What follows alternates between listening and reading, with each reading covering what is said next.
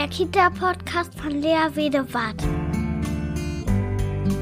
Ein Podcast für bedürfnisorientierte Kinderbetreuung. Ich beschäftige mich hier mit einer achtsamen, gewaltfreien Kinderbetreuung, in der die Gefühle, Bedürfnisse und Grenzen aller Beteiligten in der Kinderbetreuung im Zentrum der Aufmerksamkeit steht.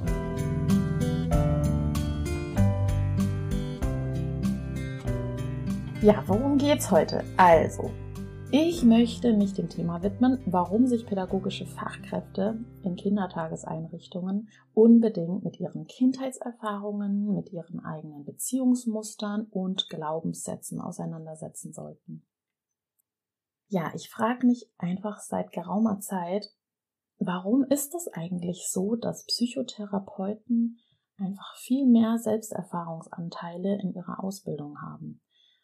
Ja, warum ist das so? Weil im Grunde finde ich, das ist jetzt aber nur eine These, dass Erzieherinnen, ich verwende immer Weib, die weibliche Form, weil es einfach mehr Erzieherinnen gibt, weil Erzieherinnen, ich finde, die haben ähnliche Aufgaben wie Psychotherapeuten. Also sie begleiten Menschen darin, mit ihren Gefühlen, mit ihren Bedürfnissen umzugehen, sie zu verstehen, und ähm, dann daraus Handlungsstrategien zu entwickeln, die sozial akzeptiert sind. Und wenn man sich genau überlegt, ist das eigentlich das, was Psychotherapeuten machen oder nicht? Ich finde nur, dass Erzieherinnen das sogar bei wesentlich schlechteren Konditionen tun als Psychotherapeuten. Was das heißt, gehe ich nochmal später drauf ein. Jetzt die Frage, warum haben eigentlich Psychotherapeuten so viel Selbsterfahrung? Also, sie, sie betrachten ihr Schattenkind, so heißt es bei Frau Stahl. Sie reflektieren das und versuchen es anzunehmen in ihrer Ausbildung. Da gibt es ganz viele vorgegebene ähm, Einheiten, die Psychotherapeuten machen müssen. Also es umfasst, ich habe mal äh, recherchiert, insgesamt 270 Stunden, die nur für Supervision, Selbsterfahrung und so vorgegeben sind. Und Inhalte davon sind der Blick in die eigene Lebensgeschichte, emotionale Kompetenzen, also wie gehe ich mit hm, Ärger, Wut, Scham, Schuld ähm, um, wie, was sehe ich da in meiner eigenen Biografie wie ich damit, äh, was ich gelernt habe zu diesen Gefühlen.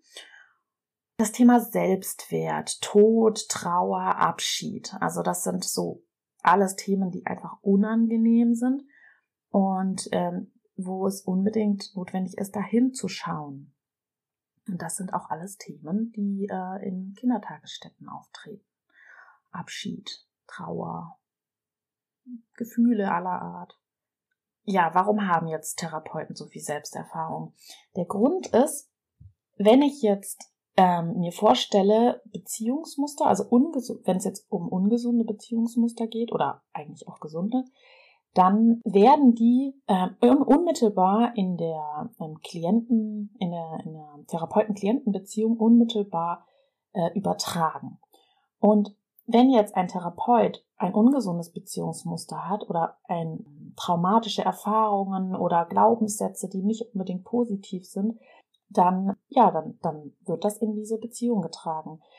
Das heißt, dann kann es unter Umständen passieren, dass zum Beispiel bestimmte Klienten, ähm, die zum Beispiel aggressiv sind oder ähm, andere Verhaltensweisen zeigen, die einen irgendwie triggern, ähm, oder Konflikte oder bestimmte Gefühle wie Wut, Ärger, Scham. Ähm, falls die nicht aufgearbeitet sind, also das heißt, der Therapeut sich die nicht bewusst gemacht hat und weiß, ah, das sind so die, die, die Themen, die mich so, ähm, so ja, triggern.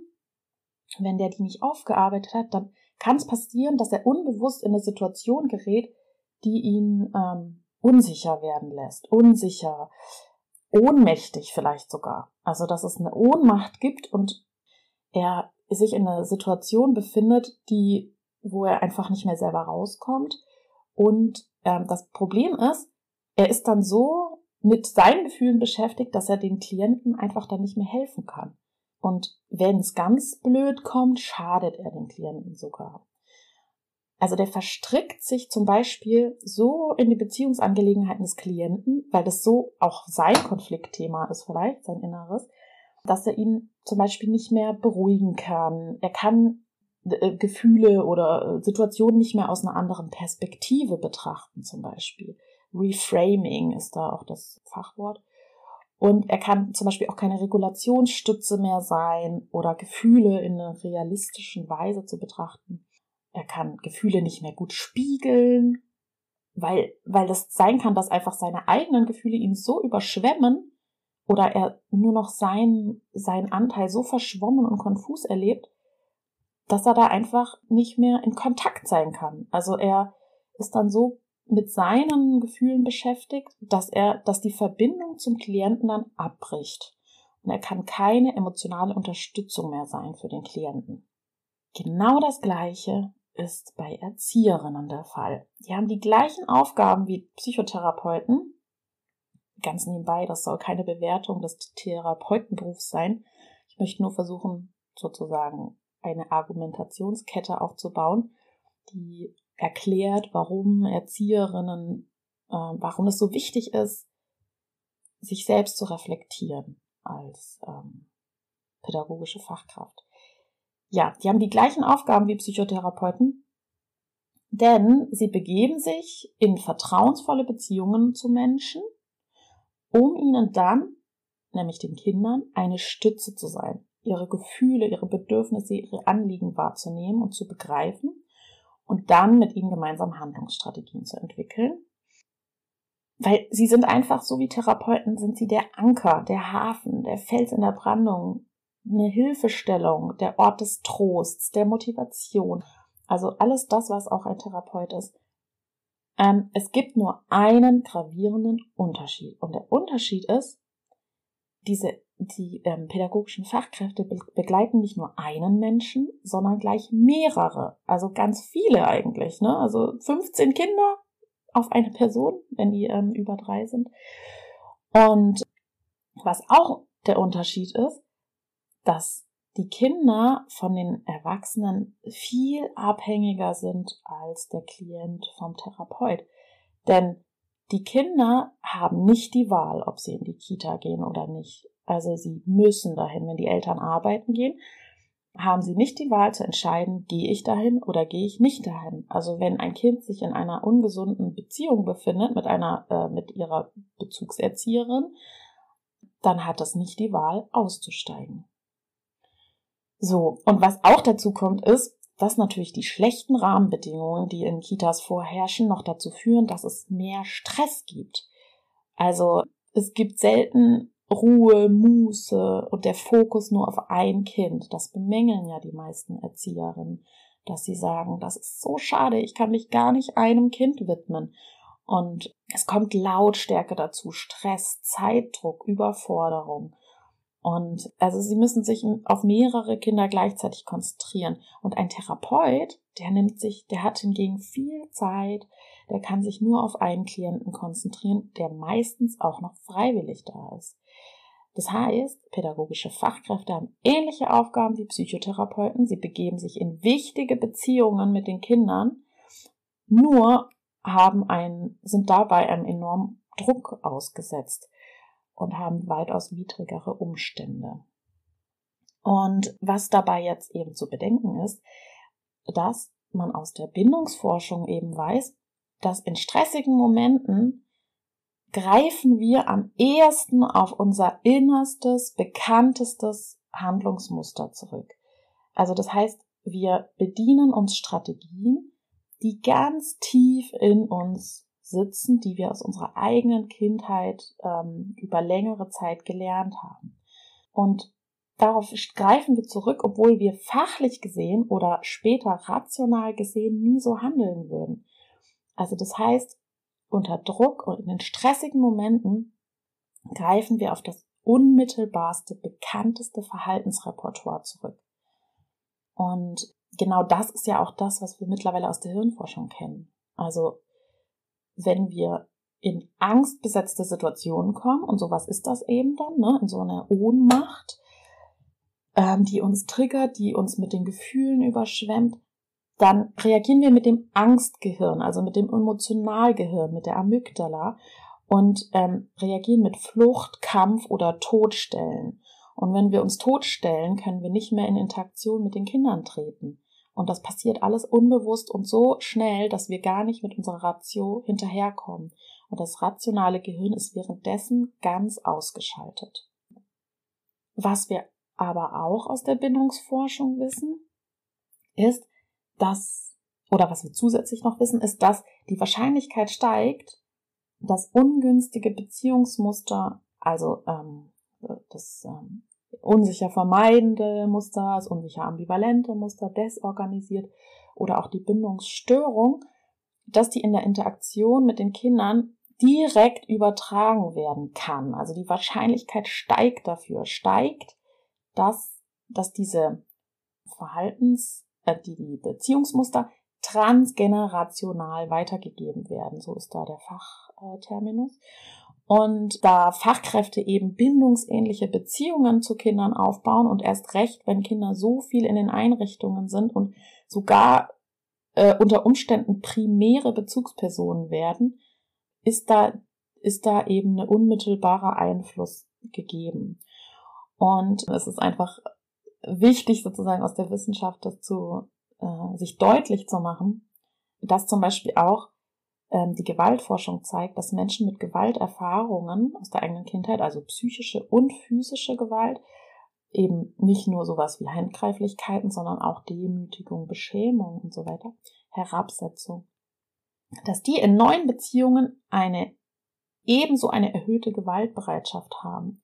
Und dass sozusagen, dass die, wenn sie dann wieder in, in Interaktion sind mit Kindern und in Stress geraten, dass sie dann durchaus unbewusst nur auf diese, dieses Verhaltensrepertoire der Gewalt zurückgreifen können.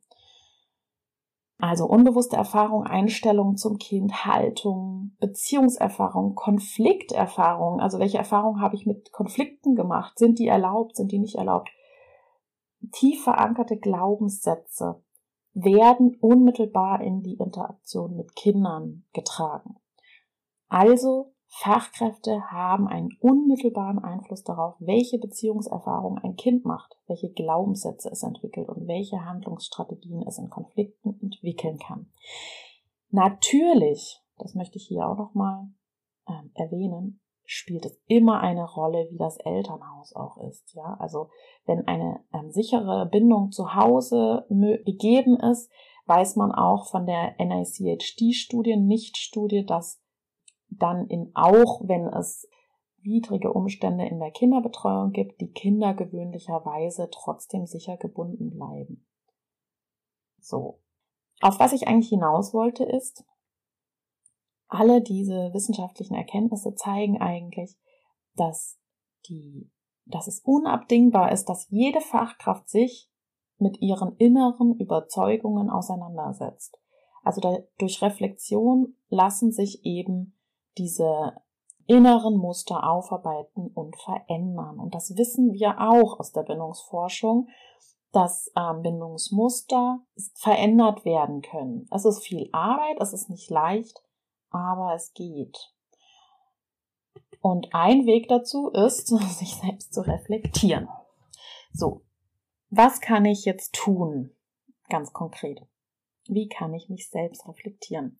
Ähm, es gibt dazu viele Möglichkeiten. Ähm, ich finde auch, dass zum Beispiel ähm, Frau Stahl mit ähm, dem Buch Das Kind in mir muss Heimat finden oder so ähnlich, sie hat da, glaube ich, auch einige Übungen dazu ähm, in ihrem Buch. Beispielhaft möchte ich zwei, ähm, zwei Übungen mal anbringen. Erstens das Beobachten eigener Themen. Also was ist mein Thema? Nimm dir vor, dich ganz genau im Alltag zu beobachten. Achte darauf, in welchen Situationen werde ich unsicher, wann werde ich wütend und was macht mir Angst. Also spüre ganz genau in dich hinein, was äh, triggert mich, was fühle ich, wie, ähm, was, was bringt mich eine, in eine ohnmächtige Situation.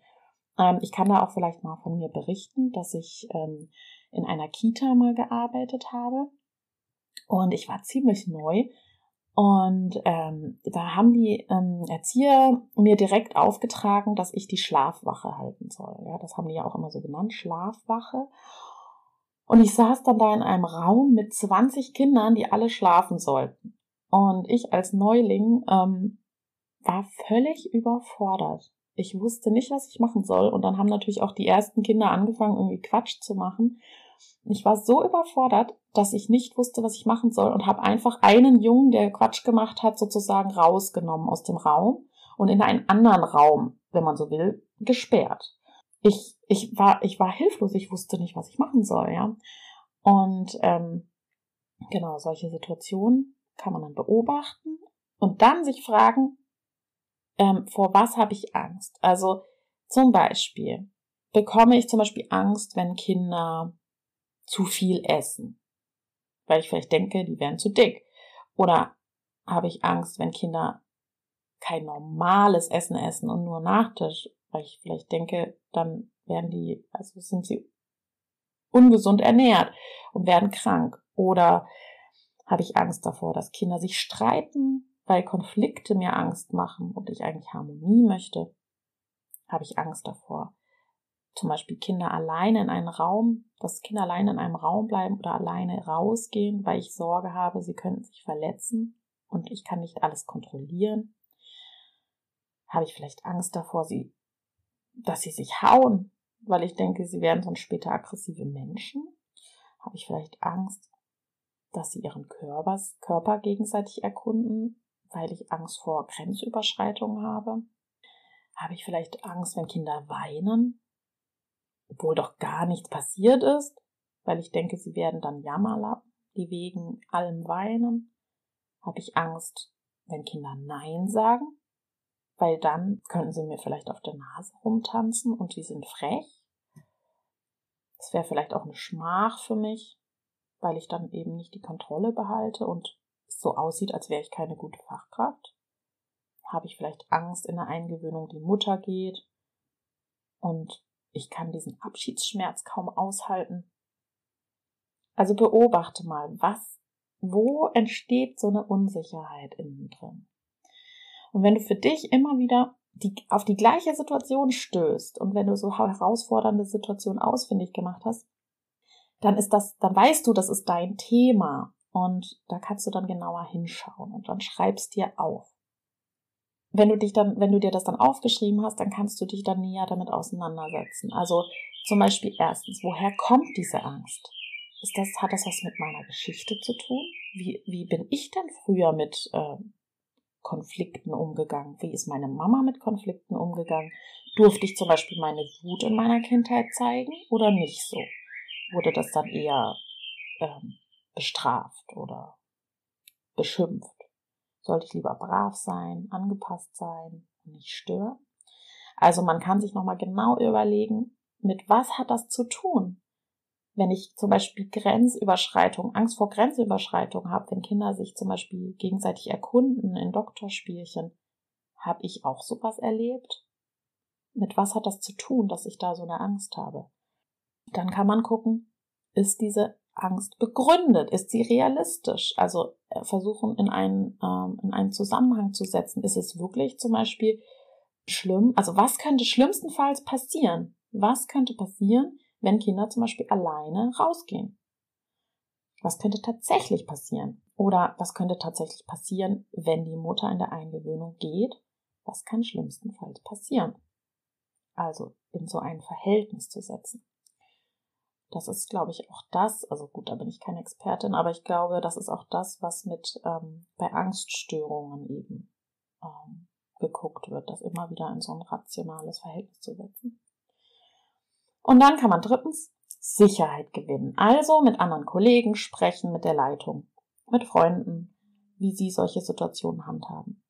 Und dann kann man schließlich auch ein Fachbuch lesen zum Beispiel. Und viertens kann man seine Glaubenssätze ermitteln. Also, das ist dann die Übung 2. Glaubenssätze, die man selber hat, ermitteln. Glaubenssätze sind innere Überzeugungen, die wir aus unserer eigenen Kindheit verinnerlicht haben. manchmal stehen diese Glaubenssätze uns und unserer Entfaltung im Weg.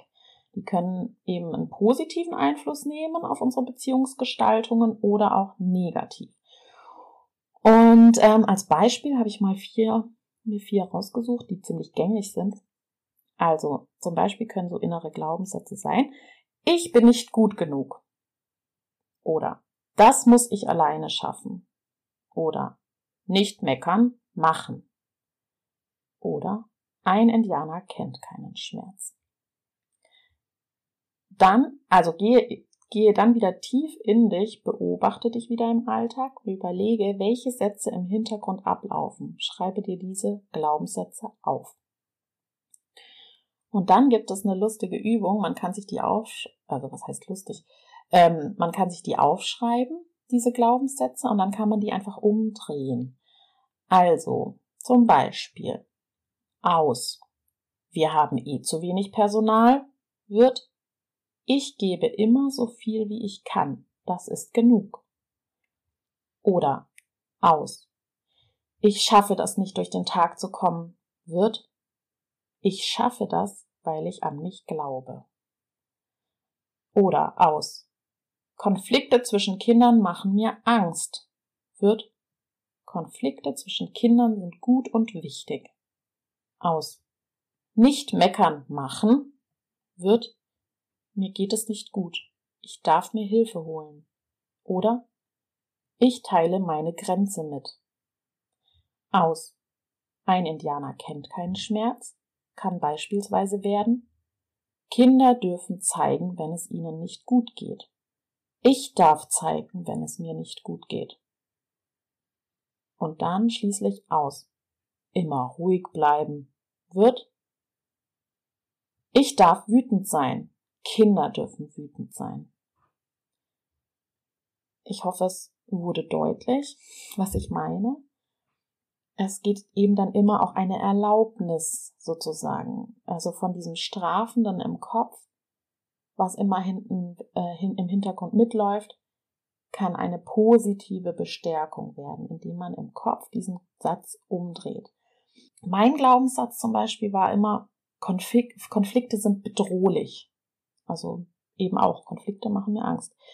Und daraus habe ich für mich gemacht, Konflikte sind gut und wichtig. Und diesen Spruch, den sage ich mir mittlerweile wirklich täglich. Und seitdem kann ich äh, entspannter mit Konflikten umgehen. So, wie ist jetzt Reflexion noch möglich? Also man kann natürlich sich selbst ähm, das alles angucken, aber man kann auch, und das ist eigentlich sogar noch besser oder eher zu empfehlen, dass man äh, ähm, Bewusstwerdung immer mit einem Vertrauten gegenüber ähm, macht, weil, oder eine vertraute Gruppe, ja, also das Team zum Beispiel, weil sonst bleibt man eher an der Oberfläche, weil man dann ja eh eher auf die Sachen zurückgreift, die so halb bewusst sind. Und wenn man ein vertrautes Gegenüber hat oder eine vertraute Gruppe, dann schaffen die das eher durch Spiegeln, durch Feedback, eher Themen ans Licht zu bringen, die sonst verborgen oder verschüttet im Unterbewusstsein liegen. Oder lagen dann, ja, also die helfen das dann ans Licht zu bringen. Ja, und eigentlich ist das die Aufgabe auch der Träger, der Einrichtungsleitung und schließlich auch von Teams in Kitas, dass einfach insgesamt Reflexion mehr in den Fokus der Aufmerksamkeit rückt. Es gibt auch schon Einrichtungen, die mit Supervision, Teamintervisionen arbeiten. Das ist aber wirklich noch sehr die Ausnahme, weil überall wird ja gespart, ja, und ähm, die Gelder werden jetzt auch wieder eher da reingelegt, ähm, dass die Kitas gebührenfrei werden. Und eigentlich müsste man in sowas investieren, ja, also in ähm, Reflexion, Supervision. Fortbildung zum Thema Erzieherin, Persönlichkeit, Selbsterfahrung kann man natürlich auch besuchen. Ich ich glaube, die sind noch sehr rar, diese Fortbildungen, die sich nur damit beschäftigen. Aber das ist auf jeden Fall auch was, ähm, was man durchaus machen kann. Die tiefgreifendste Selbstreflexion ist natürlich im individuellen therapeutischen Rahmen möglich.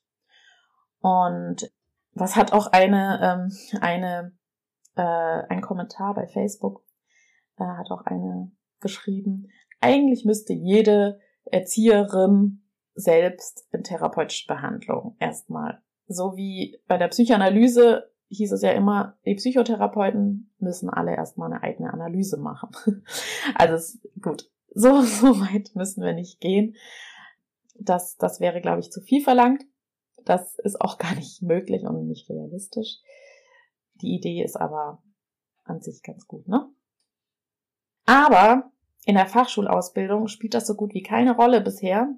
Und ähm, ebenso wie Therapeuten so viel Selbstreflexionsanteile haben, müsste eigentlich auch in der Fachschulausbildung unbedingt eben diese Selbstreflexion mehr in den Fokus gerückt werden. Ich weiß eben, dass das einige wenige machen, die das, die die Relevanz eben von der Relevanz äh, wissen, dass man, dass die Selbstreflexion mehr in den Mittelpunkt gestellt werden müsste.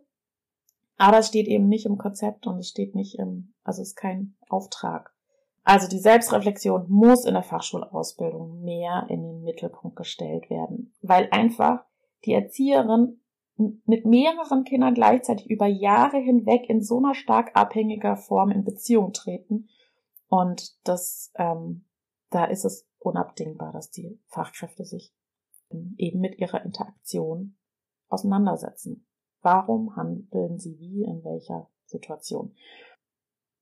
Und deswegen ist auch für die bedürfnisorientierte, für ein bedürfnisorientiertes Handeln ist die Selbstreflexion so wichtig, weil weil wir hier ja von bedürfnisorientierter Kinderbetreuung sprechen, weil nur wenn ich mich mit meinen eigenen Bedürfnissen und mit meinen eigenen Gefühlen auseinandersetze, kann ich auch nur dann authentisch in die Interaktion mit Kindern gehen.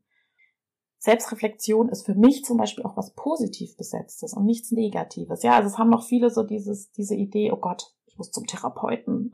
und, aber ähm, eigentlich ist es was Positives, weil es zum Wachstum anregt.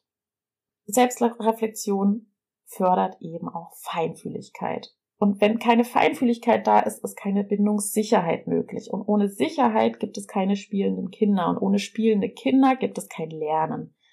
Ja, das war's für heute. Das war meine erste, meine erste Podcast-Folge. Es gibt dazu auch einen Artikel auf meiner, auf meinem Blog ähm, bedürfnisorientierte-kinderbetreuung.de.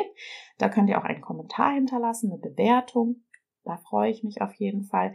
Wir haben auch eine Facebook-Gruppe. Die Facebook-Gruppe heißt auch bedürfnisorientierte Kinderbetreuung und ähm, die ist rasant gewachsen. Ich bin ganz äh, baff und da gibt es richtig tolle Diskussionen, Austausch und ich lerne ganz viel. Und da könnt ihr natürlich auch gerne vorbeischauen. Ich sage auf bald. Bis zur nächsten Podcast-Folge. BOK. Bedürfnisorientierte Kinderbetreuung. Gemeinsam für starke, sich selbst bewusste Kinder.